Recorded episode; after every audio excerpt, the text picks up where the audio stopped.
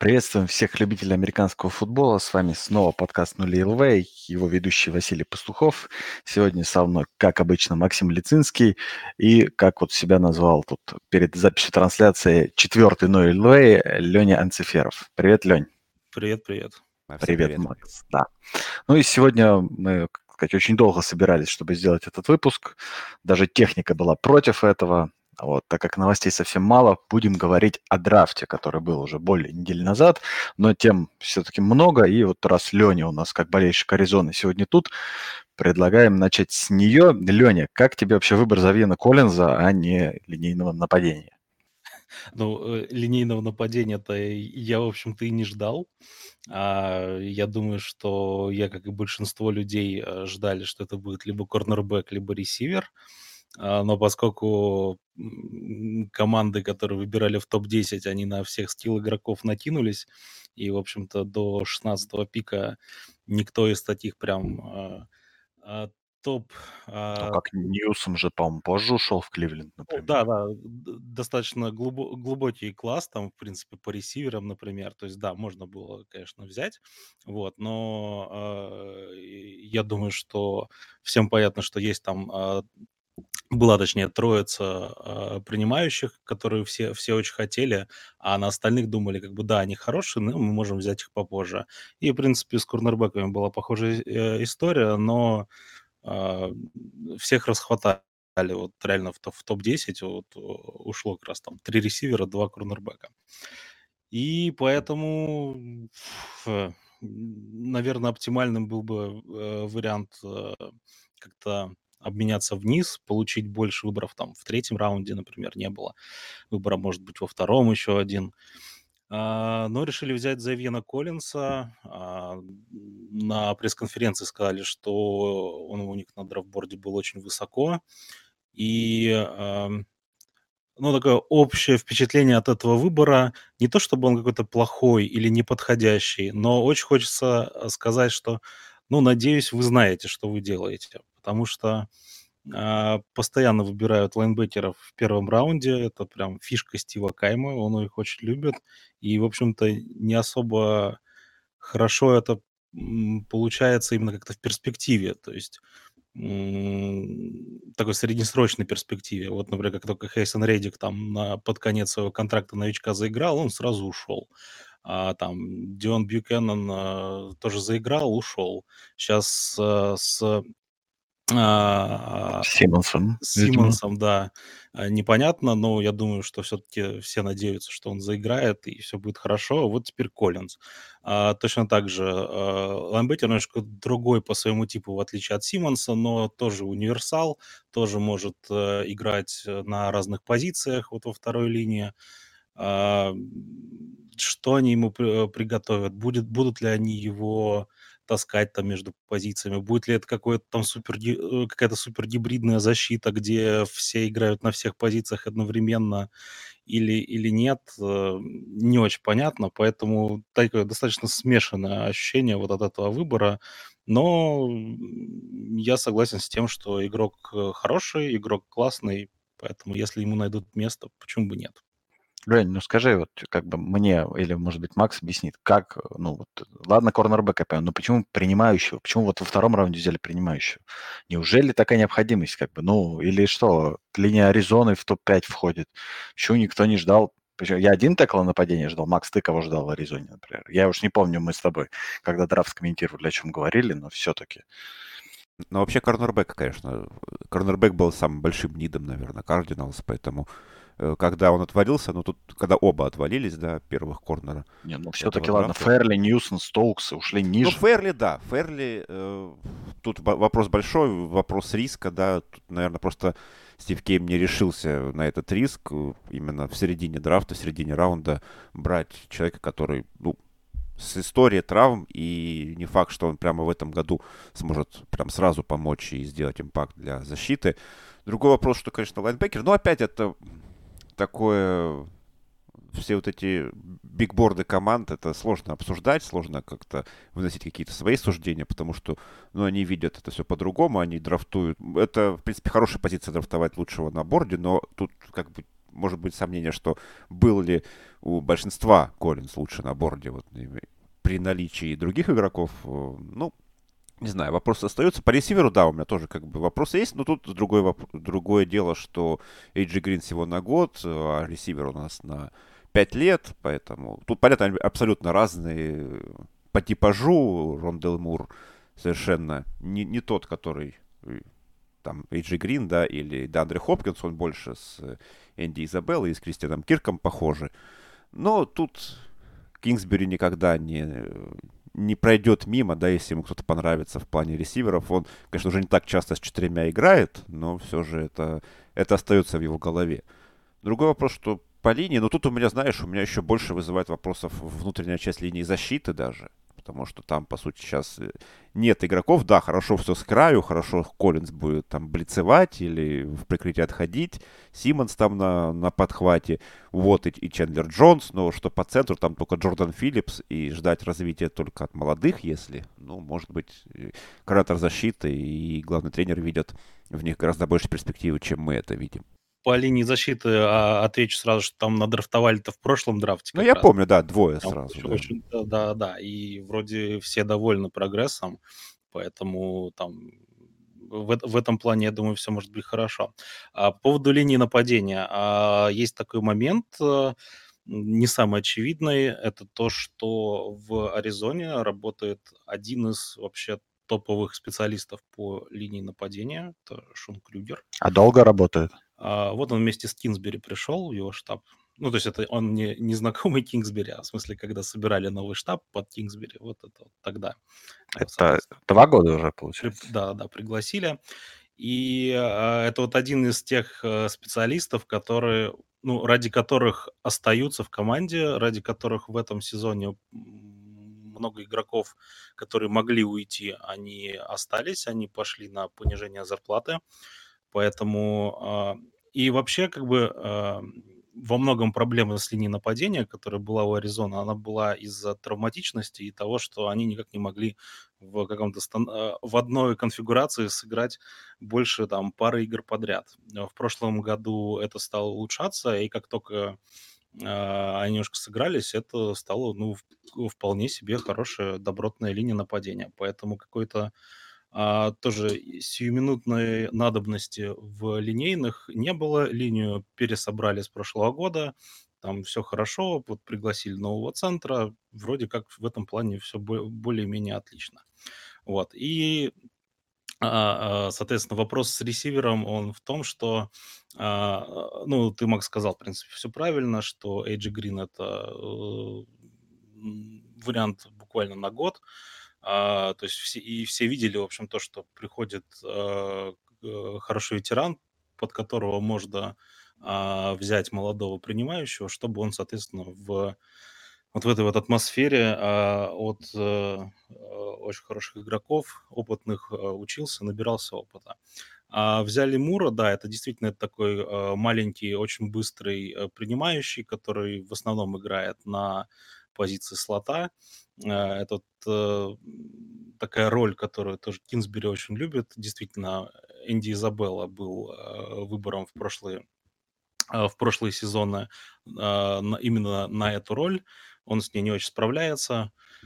Поэтому взяли, грубо говоря, вот прям точно такого же игрока, и теперь посмотрят на него. И я думаю, что вот у него в общем-то, единственного, кроме Коллинса, есть шанс э, заиграть а, именно в этом сезоне и стать более-менее там а, полноценным игроком а, нападения. Вот в отличие от э, всего остального драфта, то, что ниже.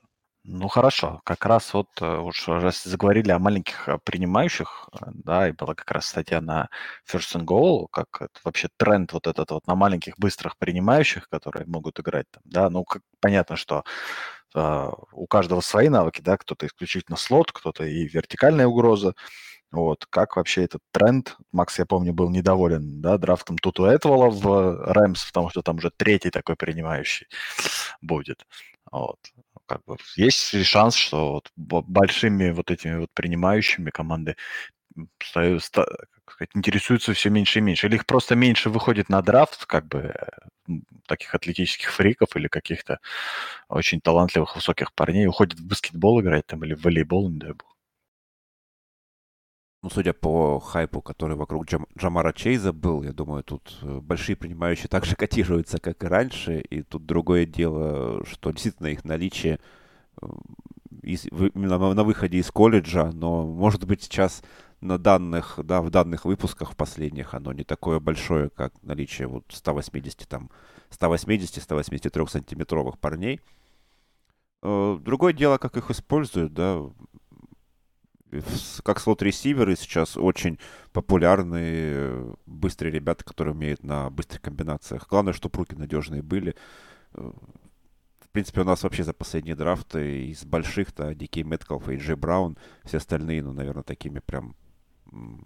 А как же канадский ну, Мегатрон? Канадский? Ну, Клейп, Клейпл, а. конечно, уже канадец. Ну, там, ну да, там, в принципе, антропометрия тоже подобная. Э, но это все, ну, да, склоняется как бы час весов вот сейчас на этих драфтах больше в низкорослых. Ну, это, опять же, скорее, наверное, не исключение из правил, но вот такая специфика этих выпусков. Нельзя назвать, например, того же там Одела Бекхэма, да, или э, Лендри большими принимающими, но они делают свою работу вполне качественно. И тут э, все зависит от того, насколько этот э, небольшой ресивер умеет от э, опеки освобождаться, насколько он умеет бегать разнообразное дерево маршрутов, чтобы его использовать э, в слот, именно в слоте, или вертикально, да, если мы хотим какого-то повторения, как Тарика Хилла получить. Но я думаю, большинство, вот, например, выбранных на этом драфте, это все же скорее именно слот, слот принимающий, за исключением там Чейза. Все остальные, большую часть, я думаю, первого сезона уж точно проведут в слоте, а там дальше видно будет, но с нынешним нападением, с нынешними, особенно с раскрытием там Cover 3 больше прикрытий, да, подобные чисто вертикальщики на краю, я думаю, не так часто будут использоваться. Там все-таки нужны Хулио Джонсы, там нужны Эйджи Грин и Чейзы и вот такие ребята. Леня, те как большому человеку, как маленькие принимающие. А, ну, мы очень часто вспоминаем про то, что а, НФЛ это такая лига повторюш, а, поэтому когда кто-то очень успешен с маленькими принимающими, все начинают копировать. И это все постоянно ходит по кругу, потому что, ну, потом будут копировать, там, не знаю, Меткалфа. И вот сейчас даже немножечко все все, все, все перемешивается. Поэтому я бы вот не стал выделять какой-то такой э, э, тренд. А, да, там немножко меняется э, система нападения, где там, там сейчас именно маленькие и быстрые могут раскрыться. Ну, кому-то вот нужнее ребята побольше. А, э, то, что э, такой корпус больших ресиверов не добирает именно э, внутри себя, он добирает среди тайтендов, которые сейчас больше ресивера, чем, э, чем это было раньше. Поэтому, не знаю, все, все тут по кругу, и очень здорово, что, в общем-то, люди с, а, с разной, не знаю, комплекцией, с разными а, качествами физическими могут себя найти на самом высоком уровне. По- По-моему, в этом вообще вся, вся прелесть, которая доходит до, до самого там любительского уровня. Поэтому ну, здорово, что так есть. Я, я не думаю, что это прям а, будет так, что НФЛ выродится вот в лигу там скоростных карликов через 10 лет. Нет, все, все будет по-разному, и каждый сможет найти себя. Тут вообще надо сказать, что э, тренд-то не Тайрик Хилл заводила, да, там Эдельман, Велкер в Патриотс, которые были вполне успешны. Ну вот да, тогда это же был против тренда, который перерос в... Патриотс ну, своя атмосфера, как бы тут э, сложно у них все всегда по-своему. Они не могут задавать тренд. Понимаешь, никто же не стал брать вот этих вот квотербеков, точнее их берут, да, но находить, например, там субтильных квотербеков в седьмом раунде драфта, там, в шестом, в пятом, не у всех получается, например. Все равно берут атлетов же, правильно? Ну, конечно. Вы же тут не взяли Мака Джонса, в конце концов. Ну да. Вот. Но это такое, да. Тут, в принципе, конечно же, были в любом случае яркие принимающие до этого, да, но Возможно, так как и НФЛ изменилась, да, скорости изменились, да и с принимающими, наверное, да, стоит сказать, что сейчас намного мягче обращаются, чем раньше, да, поэтому больше шансов как раз-таки у таких вот там небольших, быстрых, субтильных э, местами, да, как, например, тот же Девонте Смит. Ну, больше главное, чтобы они шли как... путем Тарика Хилла, а не Джона Росса в плане Это травматичности. Да. Это да, что есть. То есть, но в любом случае, пожелаем здоровья и как раз-таки про травматичность, хотя, ну да, травматичность, да, а снова будем вот этими вот волшебными переходами от новости к новости. Dallas Cowboys, которые выбрали двух лайнбекеров из... А, во-первых, вы сделали шесть выборов из восьми в защиту, да, или не из восьми, из восьми первых, да, по-моему.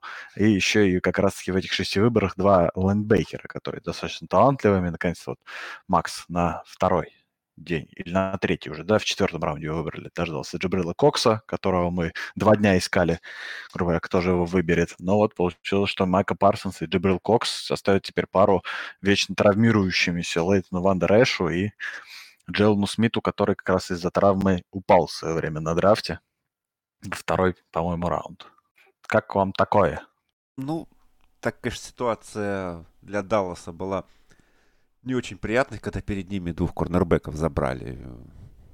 Поэтому вряд ли можно сказать, что прям психанули. И, ну, вот этот драфт был он такой довольно специфичный, особенно в, в отношении Далласа. Да, они все еще могли взять э, линейного под, даже после обмена вниз, да, с Филадельфией. Но ну, видимо, все еще верят в здоровье линейных больше, чем здоровье своих лайнбекеров.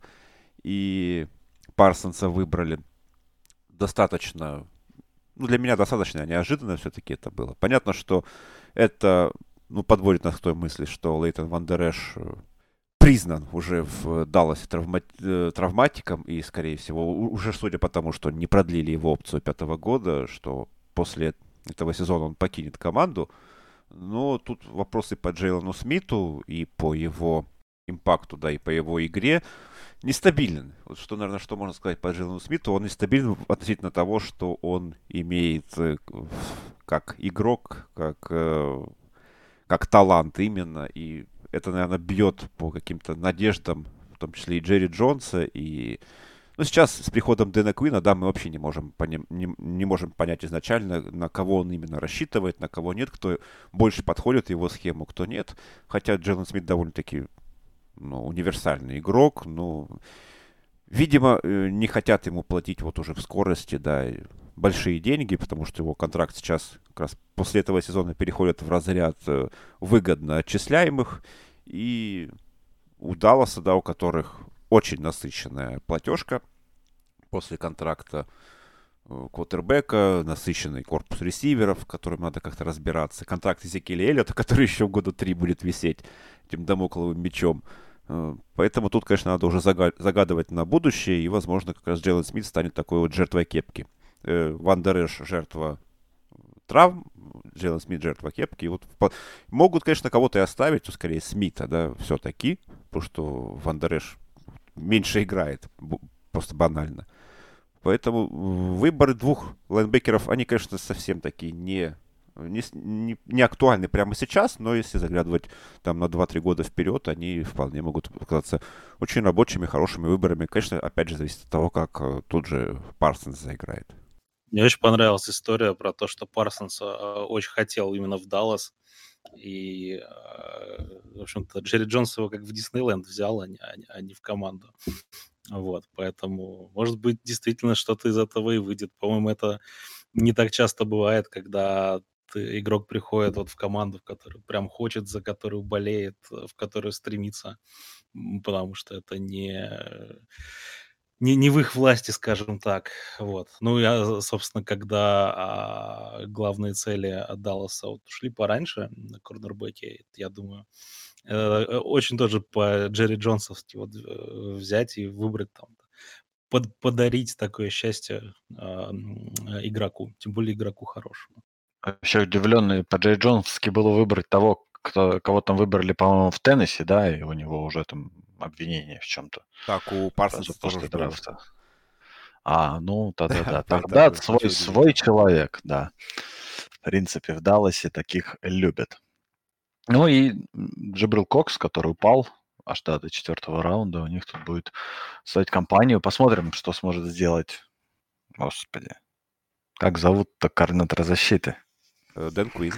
Дэн Куин, да, теперь в Далласе. А, покажется ли он, да, таким вот специалистом, который хорош как координатор, но плохо как главный тренер.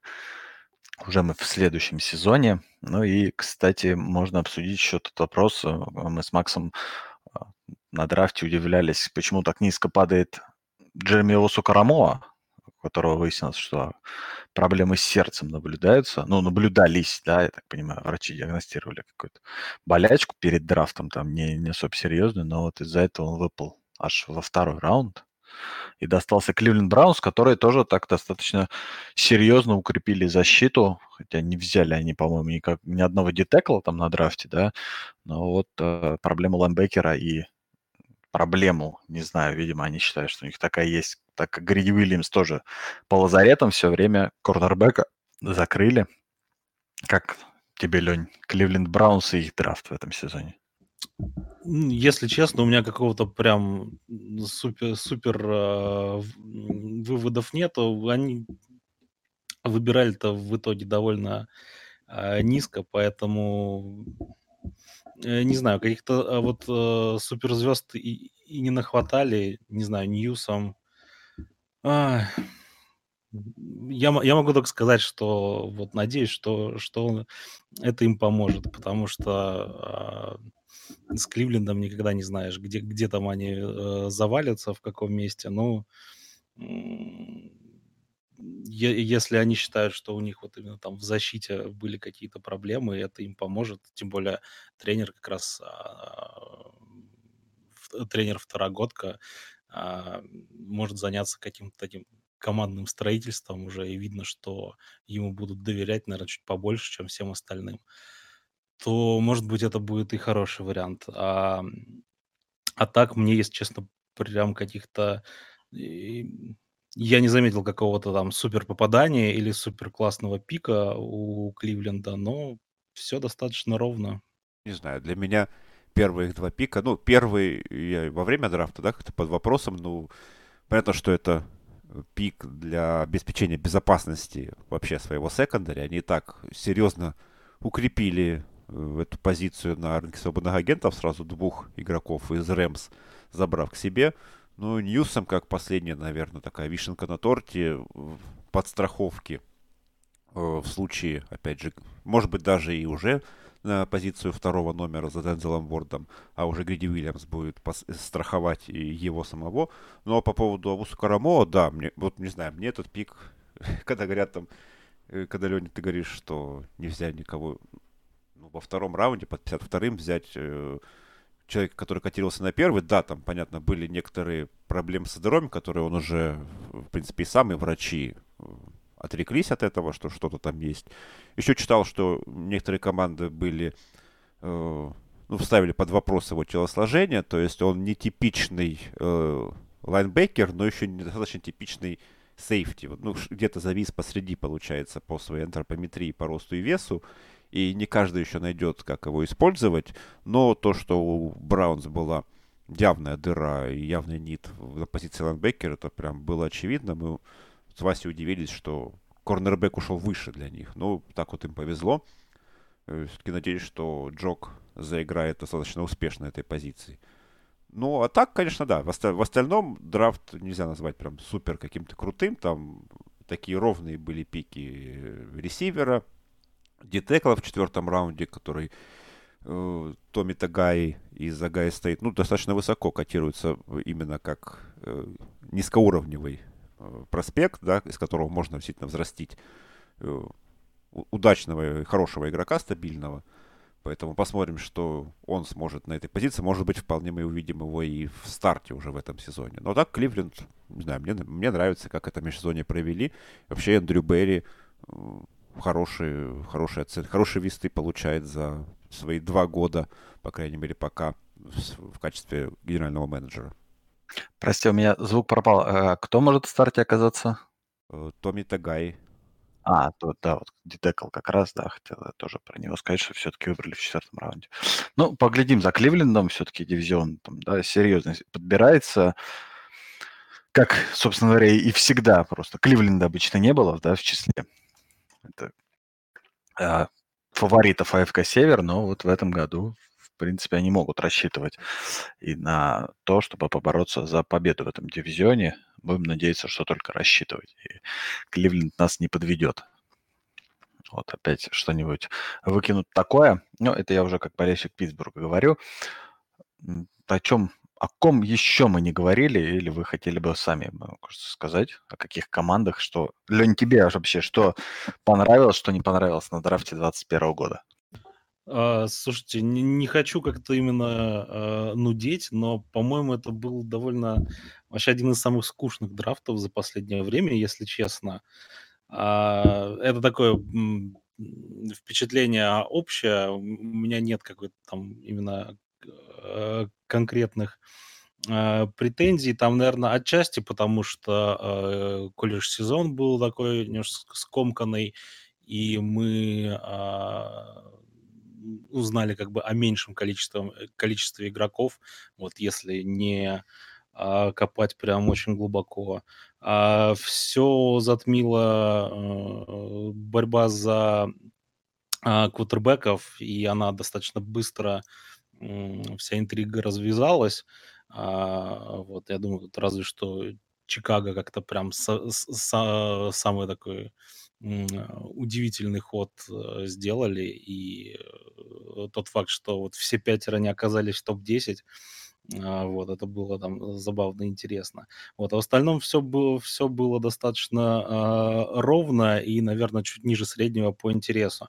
Но мне понравилось вот то, что было там за пределами э, спорта и всего остального. Очень много классных историй, э, которые вот про, про игроков, например, про Квити П, а, и историю его семьи, про то, как а, вот он добился того, чтобы быть выбран в первом раунде а, через, через, то, э, через что прошло там его мама, его семья, как они там работали очень много, лишь бы он ходил в в престижную школу, в престижный колледж, где есть большие шансы быть выбранным про э, Наджи Харриса, который устроил драфт-вечеринку в, э, в приюте, в котором жил тоже, когда был молодой. Вот э, как-то в этот раз таких историй, ну, понятно, всегда много, но в этот раз они как-то прям ярче высветились и прям очень добрые, очень классные.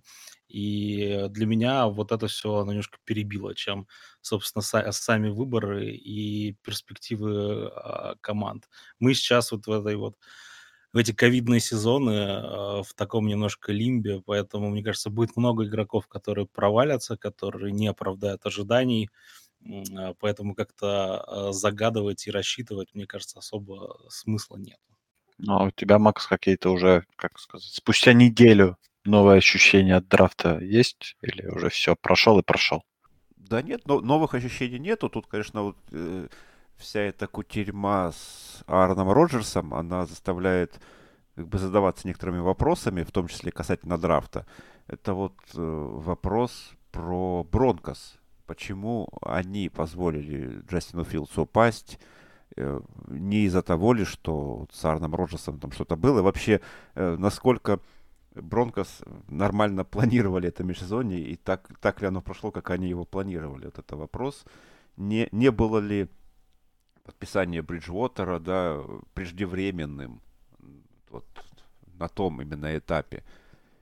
И почему они все-таки решили Филдса не взять, хотя, по сути, их квотербеки сейчас даже трое, они бы вместе занимали у них под кепкой там миллионов восемь, наверное.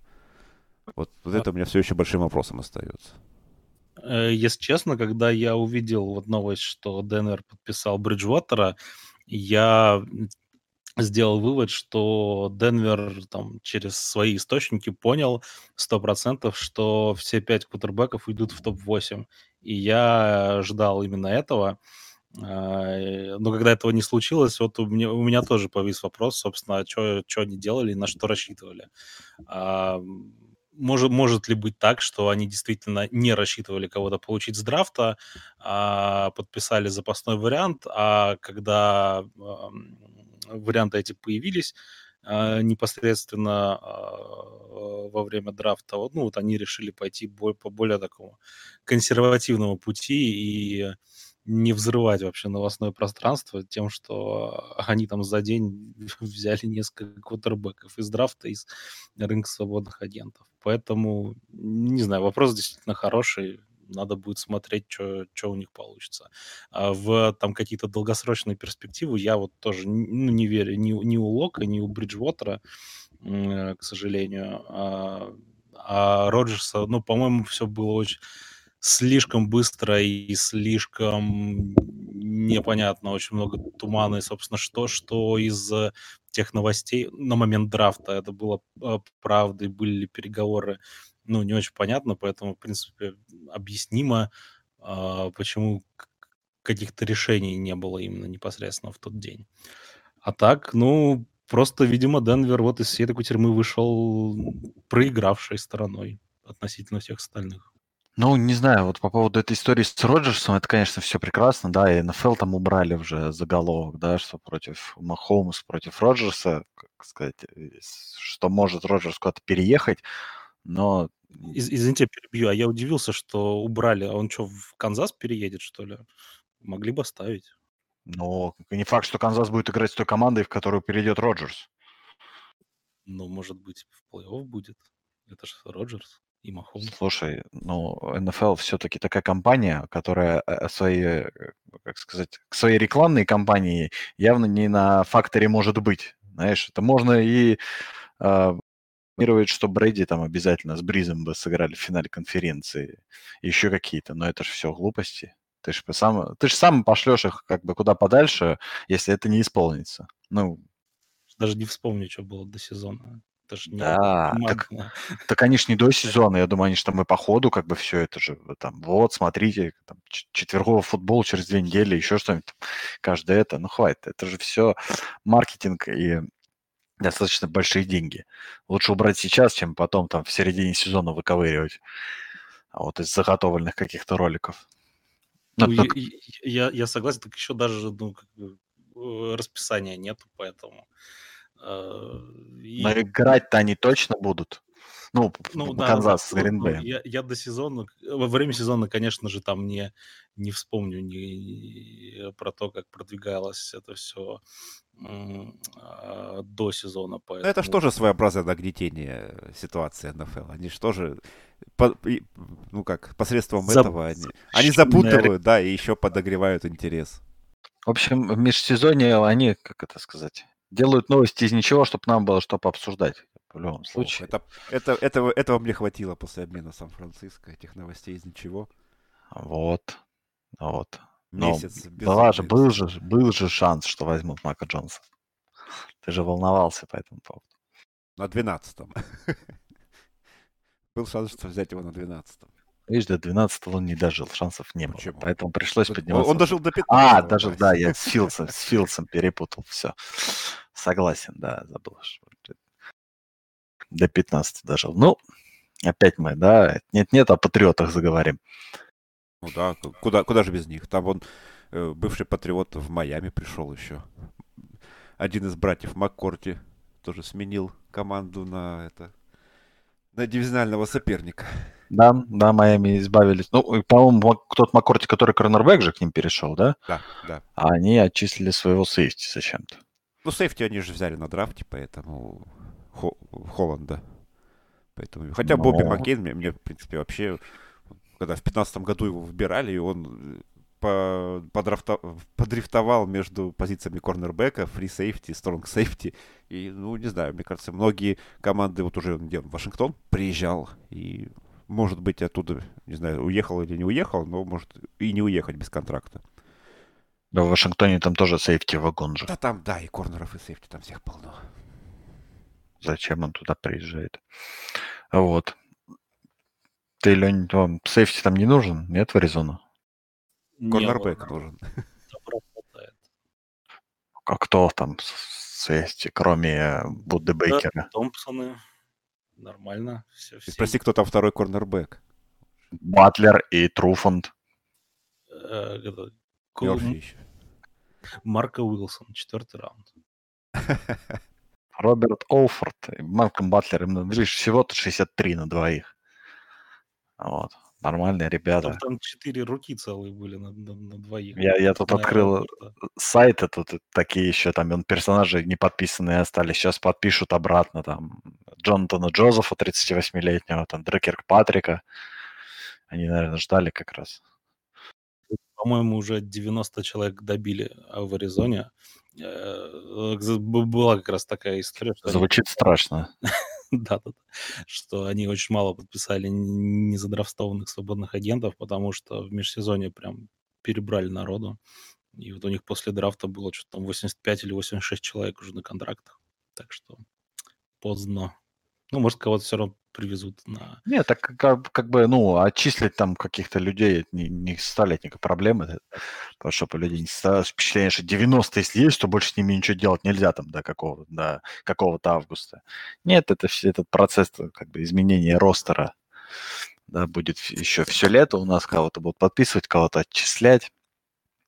Но слишком большое количество людей, чтобы мы об этом говорили. Что, под конец, наверное, давайте а, обсудим такие вот веселые новости по поводу того, что Дикий Мэтков у нас поучаствовал в забеге на 100 метров и не попал, да, я так понимаю, в финальной части занял девятое место. Но был близок, близок. По меркам легкой атлетики и 100 метровки, по-моему, вообще не близок был. Но если он девятое место занял, то есть 8 прошли в финал, то есть он был следующим. Ну, время, оно в контексте там Олимпиад и... Ну, в контексте Усейна Болта так точно, конечно. Ну да, да, да. Ну даже, даже учитывая, что сейчас не бегают эти там 9, 6 и, и еще какие-то копейки, там, а просто там, не знаю, 9, 8, но все равно 10 и 3 и 10 и 4 это как-то это, это маловато, мне кажется, для именно для спорта, вот для в- самого высшего уровня легкой атлетики современной. Поэтому в этом плане довольно-таки без шансов было. Но прикольно, что, что попробовал. Причем прикольно, что и, и Меткалф, и там условный Хилл могли бы тоже попробовать, учитывая, что между ними разница в размере раза в два примерно. А кто-то э, же собирался в прошлом году у нас с Хиллом бегать на скорость, по-моему, из Гудвин. по-моему. Разве Гудвин не их, вот этот как Миллер или кто-то там у них есть еще? Нет, Гудвин, кажется. Гудвин разве? Ну, посмотрим. Вообще не понимаю, почему в межсезонье не устраивают таких вот там заруб. Например, там Алину с Махомсом бросить на дальность, там собраться, покидать. Это же тоже можно из этого целое шоу сделать. Там, конечно, пробежали Тайрик Хилл еще с кем-то. Странно. Дерби такое своеобразное, да? Да, да. Почему, почему не сделать? Вот, можно объединить это, да, чтобы бросали как раз мячик им там. Не, вот такое можно делать перед э, Hall of Fame Game. Перед началом. Можно. Или, или, или вместо. Hall of Fame Game. Знаешь, собраться и устроить Больше интереса, соревнования. больше интереса будет. Да, да, да, да, больше зрителей. Вот. Не, ну, Ну кстати, я, и- сегодня, я сегодня в Твиттере там э, вытирал с телефона сопли и слюни, когда читал кучу комментариев по поводу Мэткалфа и его времени. Поэтому э, не, не то, что кого-то там не... Ты, ты сопли и слюни... Не, не свои, не свои, А, не свои. В смысле, вот да, убирал вот это все. Вау, вау, как это великолепно. Вы при его телосложении. Он пробежал столько. Ну, ну пробежал, как бы. Ну, молодец. Кто, кто сомневался в его атлетичности как, тако- как, как такового ресивера НФЛ? Слушай, ну это как странно. Они что не видели этого? У него еще фамилия такая, как Пушка Гатлинг, по-моему. Там есть американский бегун, который как раз бегал. Там вообще такой шкаф.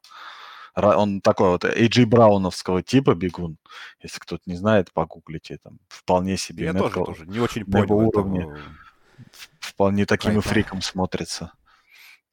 Вот. Ну, тут к, слову о хайпе, да, давай уж поговорим, давайте поговорим уж еще о двух персонажах. Один, который уже будет боксировать, да, на стадионе НФЛ, и второй, который сказал, что может это сделать. Это, собственно говоря, наш любимый, кто успел застать его, кто не успел, то погуглите, Чето Чусинко, человек с фамилией 85. Да, и Джуджи Смит который тоже сказал, что готов после окончания карьеры заняться боксом. Как он вообще такой вот? То, что из бокса как бы делают какое-то шоу уже странное. Кто-то тоже блогеры дерутся, не блогеры, не знаю, там певцы, не певцы. Все выходят в ринг, и что самое смешное, все получают минимум семизначные цифры за эти бои. А баскетболисты дерутся.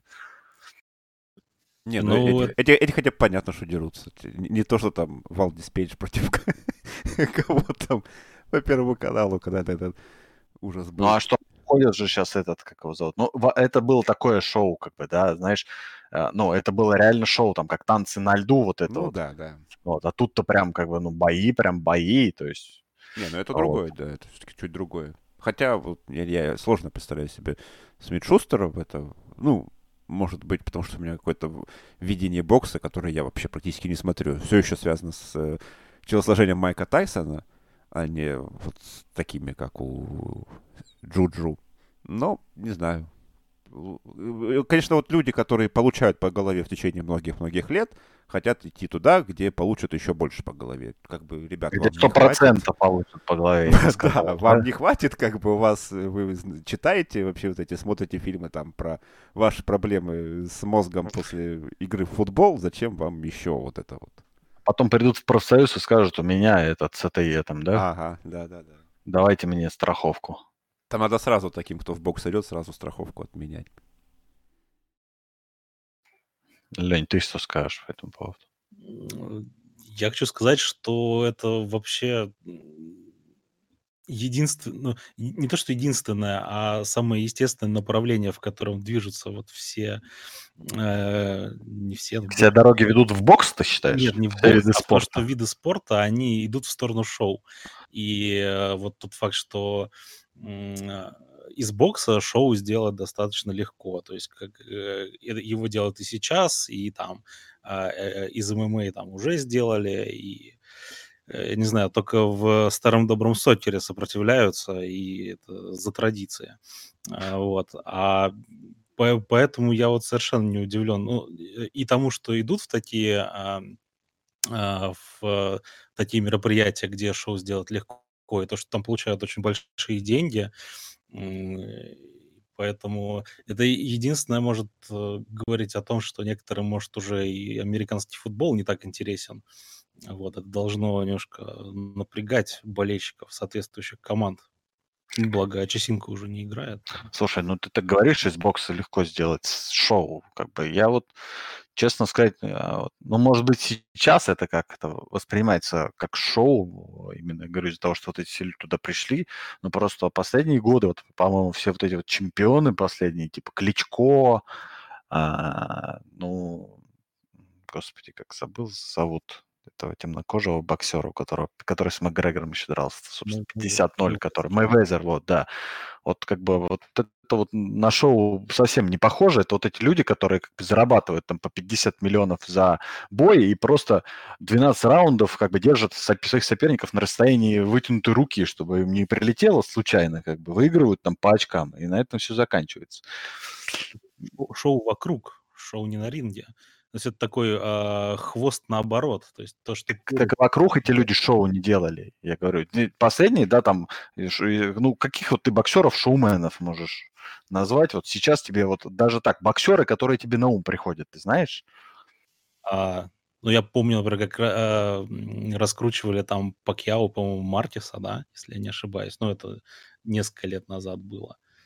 А, ну, то есть, да, я сейчас больше на слуху люди, которые там в том же ММА, чем в боксе. Э, я согласен, там все стало потише, но именно а, раскрутить э, ивент и, а, ну, то есть там рецепт, грубо говоря, и, э, известен. Это это там нагнать конфликта, трэш-тока и сделать так, что какая-то так нет этого как раз. его будет на, будет на ринге. Это, это вот это все отлично. Ну, схема, она прям идеальная и беспроигрышная. Так этого сейчас нет. Нету никаких конфликтов, нету боксеров, ну, друг с другом конфликтов. Вот в чем, как мне кажется, проблема. Но это мы уже говорим про бокс, как бы, Я да. представил про на ринге, шоу. представьте, Там- Тома Брэди против Лая Мэннинга. Такой бой. Это же бой. Вообще. Бой столетия был бы. Это будет бой, знаешь, как, э, я не знаю, если кто-то смотрел фильм а, «Сержант Билка» с э, Стивом Мартином, таким вот седовласым этим комиком американским. Вы не видели, нет, наверное? Ну, ты, я помню, ты что-то постил про этот, про Как- этот фильм. Когда-то, да, возможно, и э, с кем-то мы обсуждали. Там был, в общем, типа договорняк, и один боксер, э, ну, с которым договорились, что он ляжет, ему он подумал, что ему деньги дадут после боя, а те, кто несли деньги, перепутали и принесли их второму боксеру. И вот они там вдвоем четыре раунда просто танцевали, пока один из них не бросил руку, тот как бы, и оба упали после этого удара. Знаешь, вот мне кажется, такое было бы точно.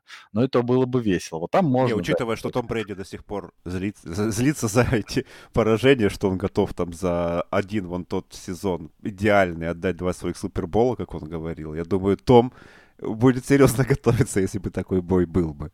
Да, Илай. Вот, но опять-таки, это, то есть сейчас шоу в боксе делают не боксеры. Вот вы знаете, например, да, как вот Канело победил, вот на выходных человеку орбитальную кость сломал нокаутом. Но вы не знаете никто такой Канело, ни что он это сделал. Я видел на Спарсе новость, но я, конечно, не вспомнил. Я бы Ну, посмотрел на а, то, как э, Брэди с Мэннингом играют в шахматы. В шахматах сейчас круче, чем в боксе. Но тут, кстати, сложно по поводу Брэди с Мейнингом. Вот я бы посмотрел, как Рэй Льюис с Мейнингом играют в шахматы, там, например. Тут должно Нет, быть... Льюиса я бы не стал смотреть. Что-что? Льюиса я бы, наверное, не стал в шахматах смотреть. А вот квотербеков, и особенно э, Фицпатрика, например. Нет, вот. посадить, посадить как гроссмейстеров э, Мэннинга и Брейди, а вместо фигур их игроков поставить. Блин, это, это супер шоу уже будет. Вот это Кажд- так- кажд- так каждый- пора заканчивать, мне кажется. Тут у нас уже пошли тяжелые, тяжелые какие-то случаи. Вот. Фантазии нет предела.